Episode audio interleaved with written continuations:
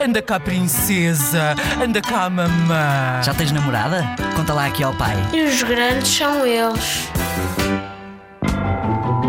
Eu, quando era pequena, o meu pai tinha ido pescar uma coisa ao elevador e ele, quando estava a vir, eu de repente fechei-lhe a porta na cara e ele ficou fora de casa, eu fiquei dentro de casa, ele não tinha chaves e ficámos os dois a falar eh, durante meia hora para que, para que a minha mãe viesse pescar-me.